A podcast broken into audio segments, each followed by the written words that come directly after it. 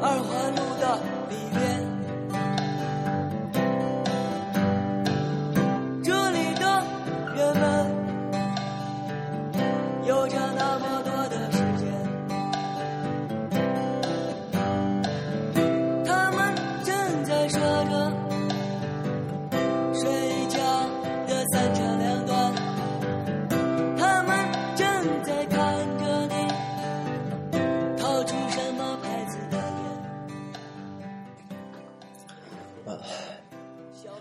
各位听众，大家好，欢迎收听背包电台，我是芭蕉。Hello，我是邵凯，芭蕉的同事。哎，今天把邵凯给请过来呢，是想我们继续走着一个停了一段时间的一个这个系列，叫做“古都古都北京对，然后我自个儿呢给这个子栏目起了一个酸了吧唧的名字，叫“鞋带上的北京”，意思就是说呢，想给大家介绍一些北京好玩儿、挺有意思，但又不太知名的这么一个一些地方。”，就是就是属于那种就是知名的旅游的这种公告啊，或者是攻略都没有。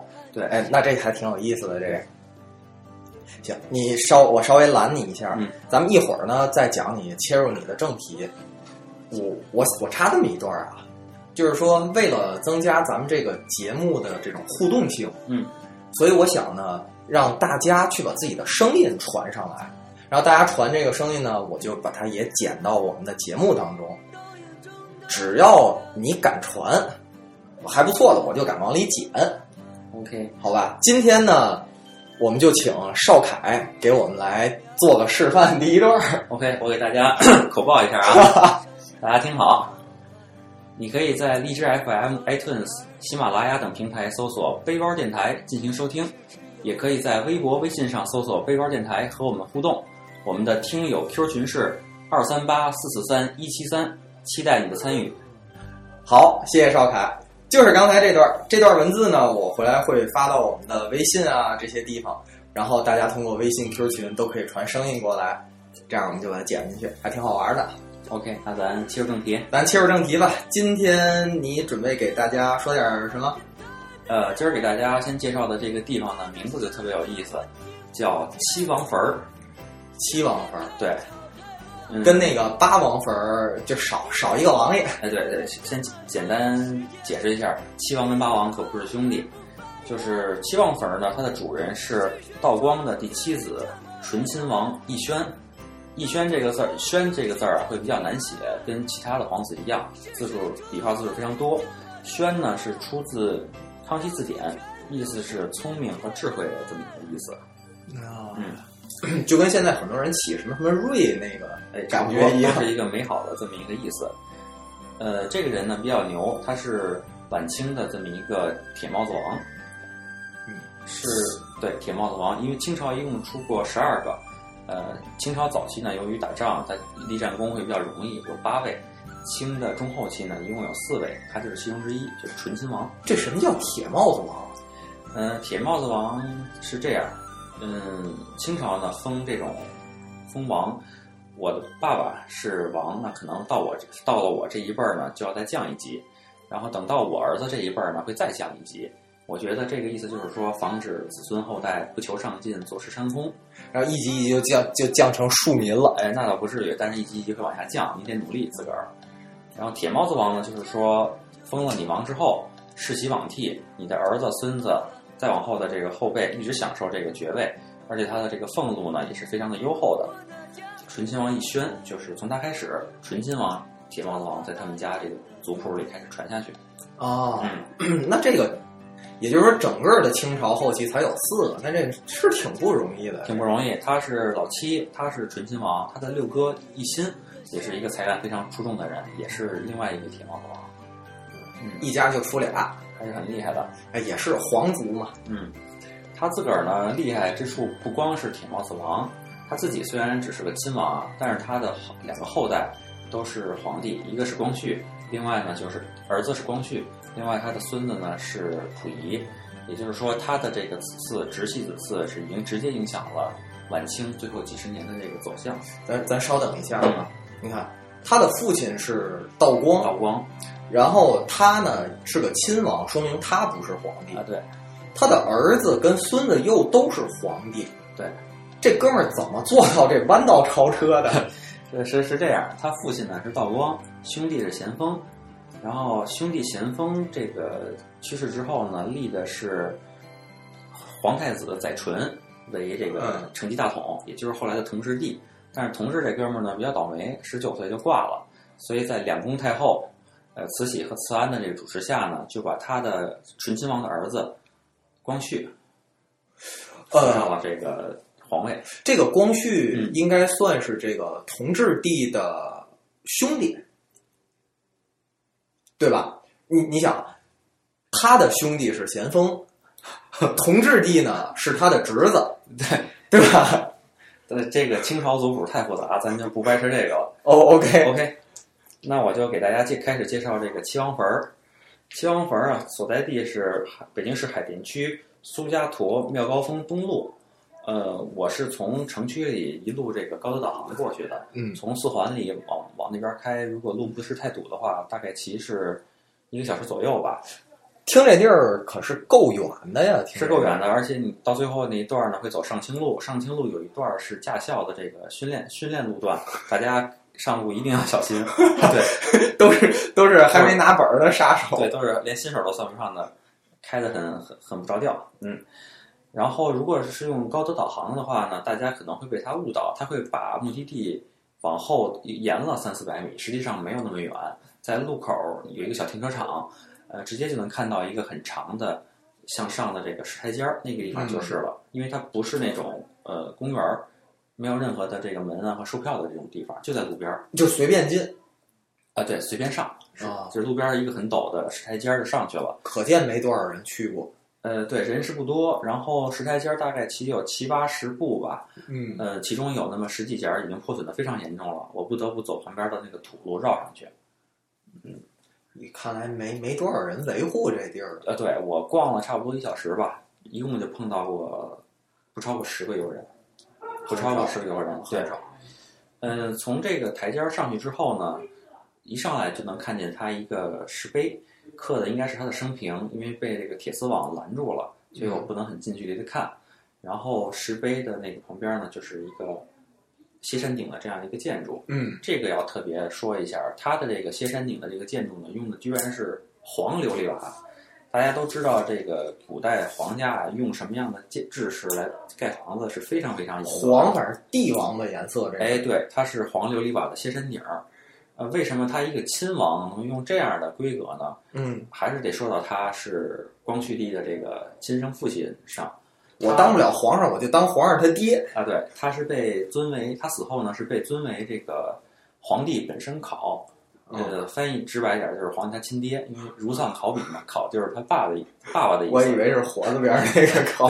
皇帝本身考。后来溥仪当皇帝之后呢，把他又尊为皇帝本身祖考，考考，对，祖考就是我爷爷亲爷爷，所以他呢是比较特殊的亲王位，但是用了高规格的这个黄琉璃瓦歇山顶建筑。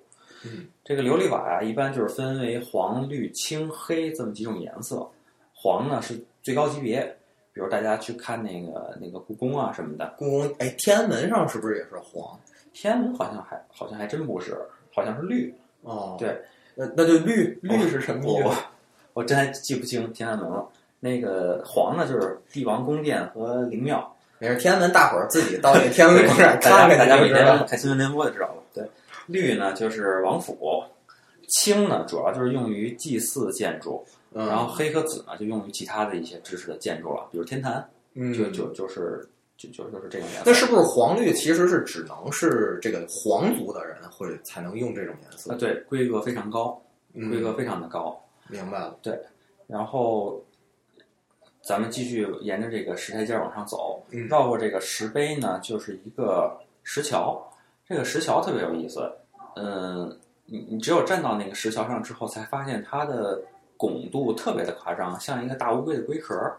嗯就是你你可能路滑的时候，你上去都要费劲儿。虽然桥不高，但是拱度非常的夸张。据说，据说啊，这样的设计是是为了让人站在这个桥拱上，能够远远的眺望到最后的那个叫报报恩殿，报恩殿的那个报房顶，恩殿好像是叫报恩殿。嗯嗯嗯，沿着这个这个路继续往上走，上了桥，再走是几级台阶儿呢？就是这个报恩殿的这个大门。报恩殿的大门南北两侧各有一个这个叫朝房。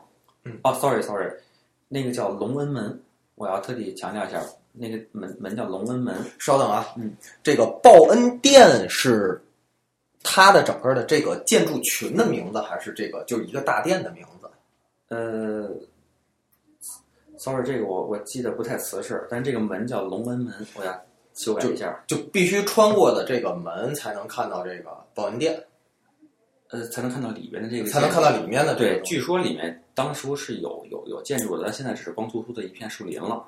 嗯，哦，对，搞不好是被毁了。对，然后是龙纹门和南北的这个朝房，其中这个南朝房啊，现在就是一片瓦砾，已经完全没有了。但是北朝房保存的还相当的完好，虽然不开。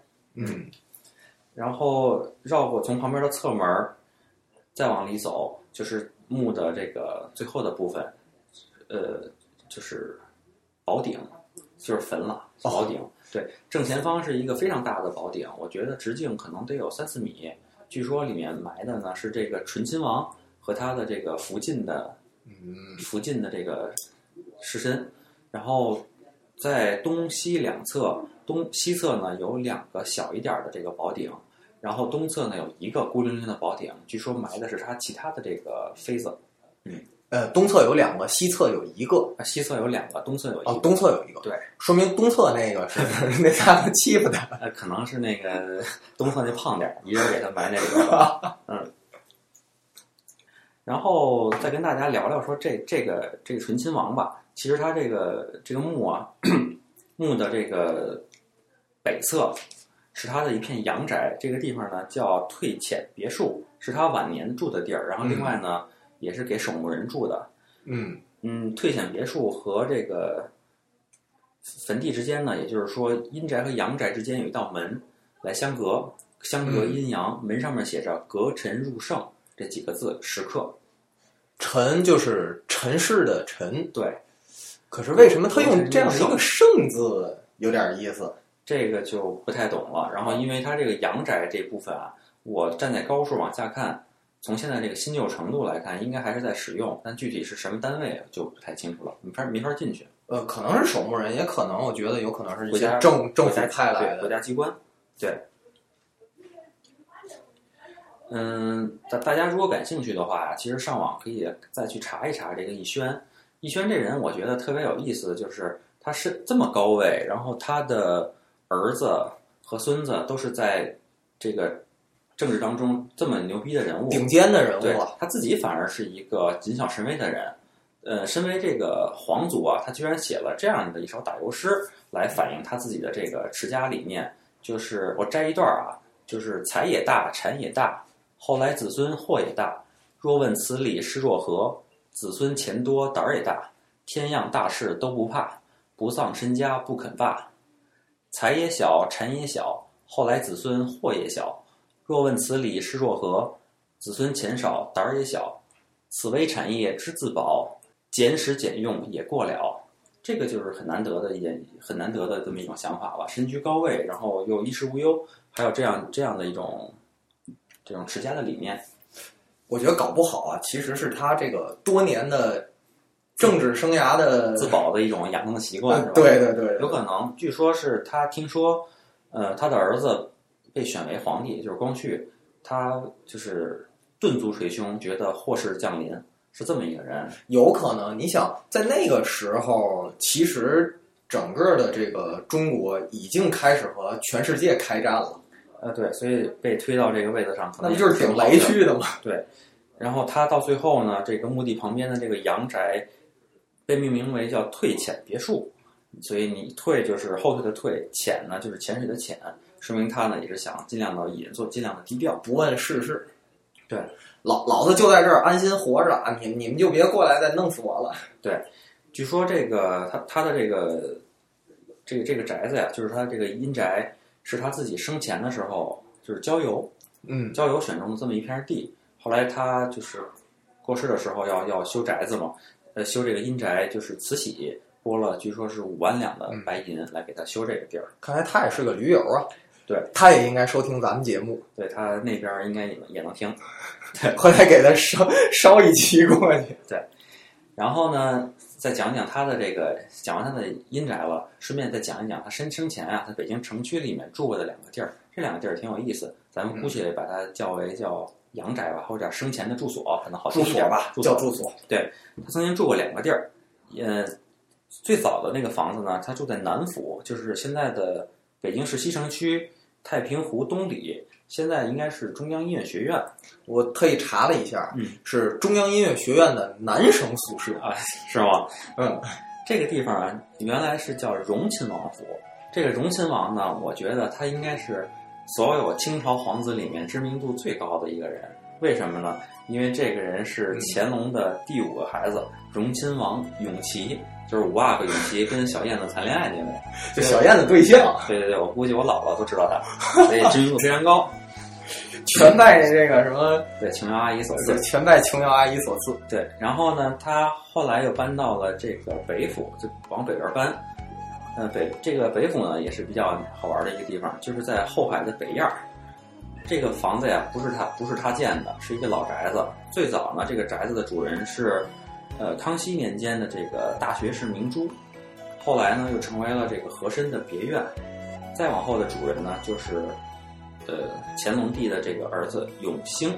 永兴这个名气不大，但实际上呢，他跟清朝的刘墉齐名，是书法的四大家之一，很有才华的这么一个人。他名气不大，完全是因为我们的编剧没有把他写进这个剧本里。然后后来又传给了，就到他这儿嘛，就是以轩，到最后呢，还成为了宋庆龄故居。他又传给了宋庆龄。对，最后的主人是宋庆龄故居，现在好像应该还是作为一个文物保护单位，在后海那边吧，好应该。应该是，不过现在写的应该叫做这个和珅府，这基本上就算是对七王爷的一个生平考据了。对，第一次录呢也会比较的这个嗯条条理性可能会稍微差点儿，我们争取在下一期呢好好梳理一下，再讲一个比较有意思的地方，然后节目呢做的更精致一些。对我我是觉得这地儿其实还是挺好玩的。嗯，那那就咱们就就今天就收这儿。哎，别收这儿，那个最精彩的部分到了，广广告时间。小弟我呢跟芭蕉，我们俩是同事，我们的单位是什么呢？是一个特别牛逼的地方，叫阿姨八零零网，北京市最专业的做月嫂跟育婴师服务的这样的一个机构。如果我们的听众里有有娃的，或者准备要娃的，将来准备请月嫂，照顾一下我们生意啊，谢谢。行，咱这就算这这叫什么？这个软广硬硬来，软广硬来，没问题。好嘞，谢谢。好，那咱今天就收在这儿。好，嘞，跟跟大伙打个招呼。好了，各位听众，拜拜。拜拜。